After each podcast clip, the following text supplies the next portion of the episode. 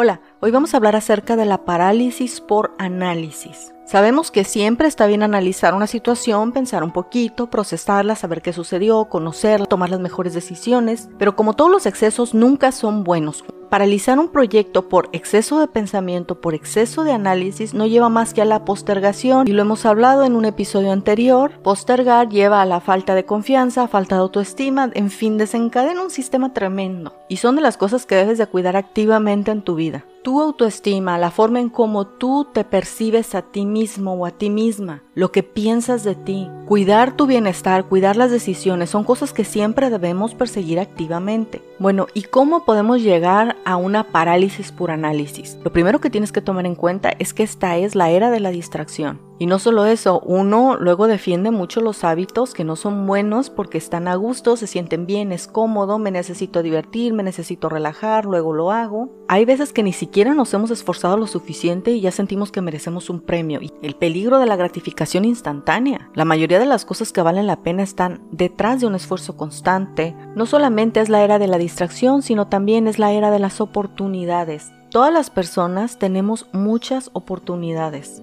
Antes la forma de hacer dinero y trabajar era mucho más estrecha y ahora no es así. Bien puedes tener tu trabajo de planta y emprender en línea, por ejemplo. O bien puedes ser una ama de casa, cuidar a tus niños y emprender o hacer algo que te gusta con fin de obtener una remuneración económica, no nada más personal es mucho más sencillo. Dado a tantas opciones, ponerse límites en las aspiraciones a veces es tremendo. Conozco emprendedores que la recomendación es dedícate a esto y perfecciona esta habilidad. Esta habilidad es tu fuerte, busca perfeccionarla, te gusta, tiene demanda y las personas me dicen, no, no quiero hacer una sola cosa.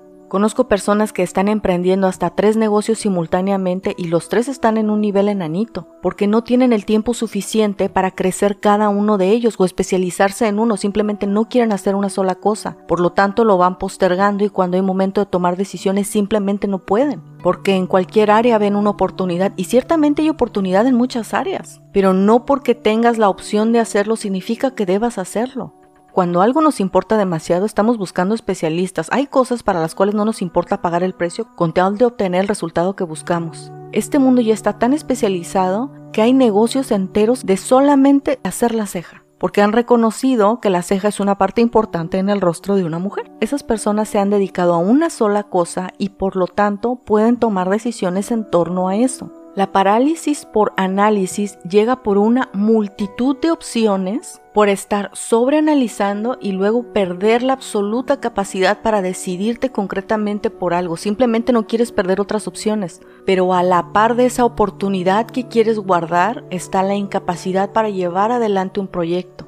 Y definitivamente cuando se ponen las cosas a un lado, cuando les estás posponiendo a ver en el momento en el que puedas tomar una decisión, se tiende a postergar aún más, comienza a venir frustración, duda, incomodidad, pero sobre todo culpa, no lo he hecho, no lo he hecho. Y luego llegan los pensamientos de no soy suficiente y luego el síndrome del impostor.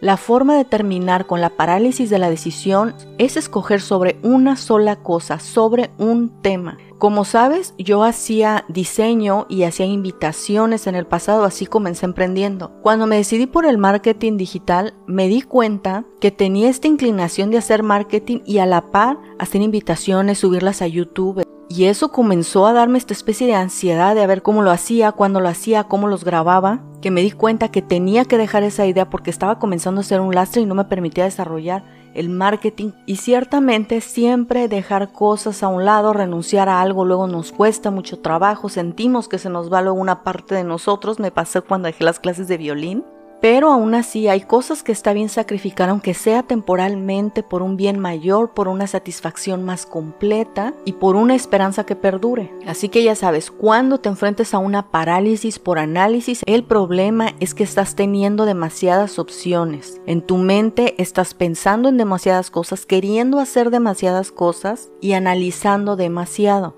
La solución es hacer las cosas a un lado, aunque sea temporalmente, y comenzar a tomar ciertas decisiones nada más en torno a las cosas que te aseguran que mañana va a ser mejor que hoy. Todos para lograr algo tenemos que sacrificar algo, pero solamente vale la pena hacer ciertos sacrificios desarrollando nuestro potencial cuando estamos progresando y cuando comenzamos a sentir esta satisfacción incomparable por estar luchando por la vida que queremos. Nos vemos la próxima.